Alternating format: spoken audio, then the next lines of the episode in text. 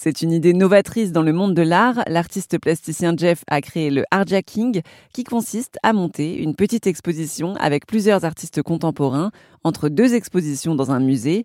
Car en effet, en France, certains musées ferment pendant plusieurs mois et ne reçoivent plus de public entre deux événements.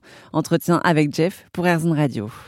Peut effectivement avoir l'occupation d'espaces temporaires, de squats ou autres, ou d'immeubles qui sont en transition. Donc ça, ça arrive assez régulièrement. On peut, facilement trouver des exemples euh, dans, ces dernières années. Mais le fait qu'un musée, une institution qui a une programmation euh, joue le jeu de cette ouverture-là, ah, c'est vraiment euh, novateur. Et je pense qu'il y a une hybridation hein, qui, est, prometteuse. Les personnes qui sont sélectionnées dans l'Artjacking, vous les connaissez comment? Et comment vous avez oui, choisi ces personnes-là? Alors oui, j'ai fait une partie de la, de la curation. Euh, il est évident, bah, dans un premier temps, c'est des artistes avec qui j'ai l'habitude de, travailler et on a déjà plusieurs faits d'armes ensemble sur des expositions qu'on a menées qu'on a ensemble.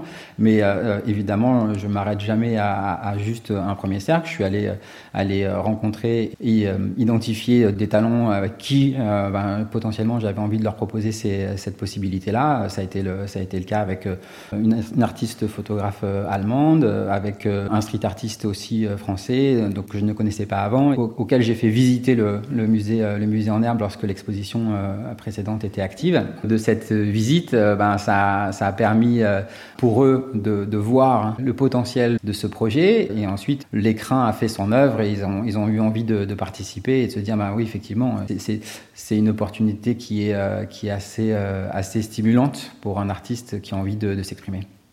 Et en termes de disposition des artistes, il y a du sens. Je suppose que c'est pas fait au hasard non plus. C'est vous qui avez choisi ou? Derrière Artjacking, l'idée, c'est d'ouvrir des espaces aux artistes donc, et d'ouvrir des espaces, si possible, muséales. C'est une sélection d'artistes qui représentent une activité, qui ont une activité euh, contemporaine et actuelle. Hein. ils sont tous, tous les artistes euh, exposent en ce moment. Ils ont, d'autres expositions en galerie ou, euh, ou dans d'autres dans d'autres événements. Euh, et du coup, là, ils jouent le, le jeu de, de, venir investir avec d'autres projets qui sont des projets plus personnels dans la recherche et développement de leur, de leur process. Et c'est cette diversité-là qui fait sens. C'est-à-dire qu'on donne une fenêtre, une petite fenêtre sur la création du moment. Euh, la création en cours. Et donc de ce point de vue-là, ce n'est pas une exposition avec une thématique qui défend euh, un objet. Euh, l'objet, c'est simplement d'alerter, de dire, bah, il, y a, il y a beaucoup d'artistes, il y a énormément d'artistes, on peut le voir, hein, tout, les artistes qui gravitent. Euh, mais effectivement, les espaces d'expression euh, sont pas si simples que ça à obtenir.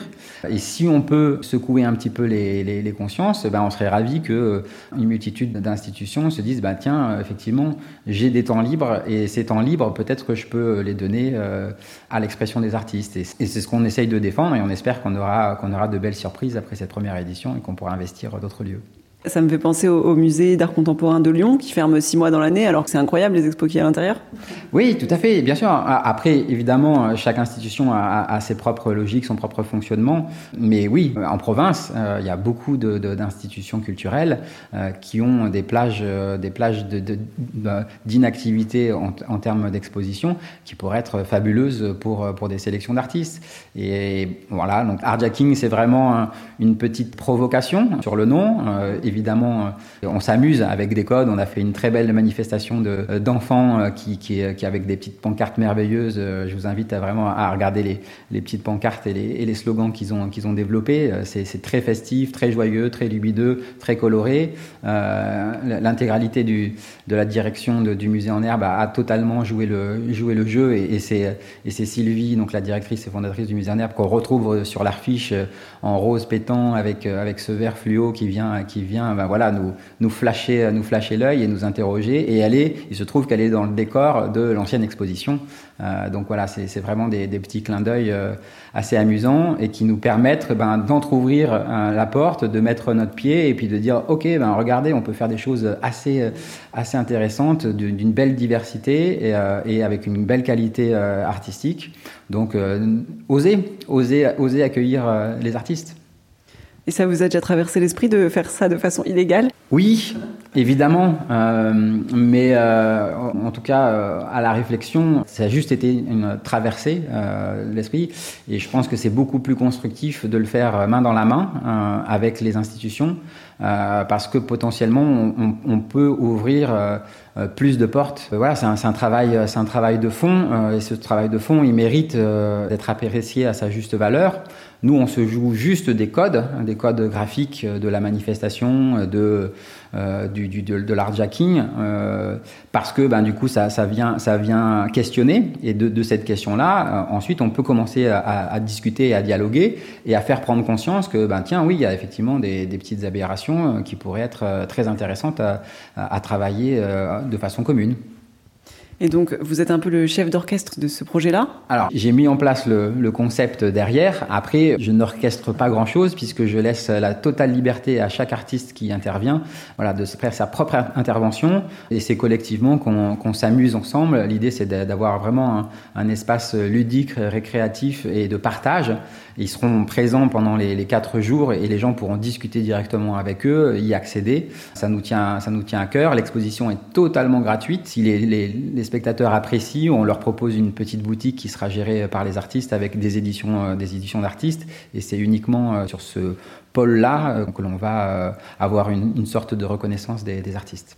Et concernant vous, votre travail artistique, qu'est-ce que vous faites? Vous êtes artiste depuis combien de temps? Alors moi, je suis artiste plasticien depuis une, ouais, maintenant une bonne vingtaine d'années. Je fais des installations d'art contemporain, plutôt en grand format, format monumental, mais euh, de plus en plus, j'adapte, j'adapte mes formats à, à, des espaces plus restreints.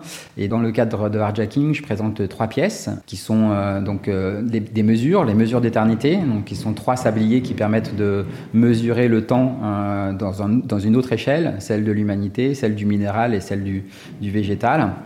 Euh, ensuite, je présente un, un film qui s'appelle Résolution 37.7, qui est un film sur la, la, charte mondiale de l'ONU, dans six langues, les six langues officielles de l'ONU, qui est justement une, une interprétation de l'état hein, de, de, la charte mondiale, qui est un texte qui a été voté en 1982, euh, qui est, une, euh, voilà, qui est un film qui, qui, mérite de se poser et de prendre le temps de, le regarder.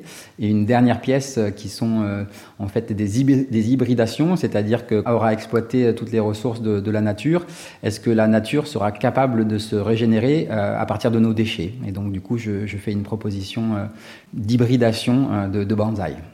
Alors effectivement, on a, on a fait un petit clin d'œil euh, de, des entre-deux expositions, puisque j'ai gardé euh, une pièce qui était exposée dans l'ancienne exposition qui était juste avant le hardjacking, donc qui sont des, des petites hybridations de, de bonsaï qui proviennent de déchets de cassettes euh, audio euh, magnétiques, et donc je, je, reproduis avec les débris plastiques ben, des formes de bonsaï qui peuvent renaître de nos déchets, et, et ça donne une, une, forme assez, assez poétique, mais singulière, qui, qui questionne finalement sur bah, sur la façon dont on se comporte et potentiellement euh, comment on, devrait, on devrait positiver le monde et, peut-être faire attention à, ce que l'on jette. C'était l'artiste plasticien Jeff pour Airzen Radio et pour en savoir plus sur son concept d'artjacking, rendez-vous sur airzen.fr.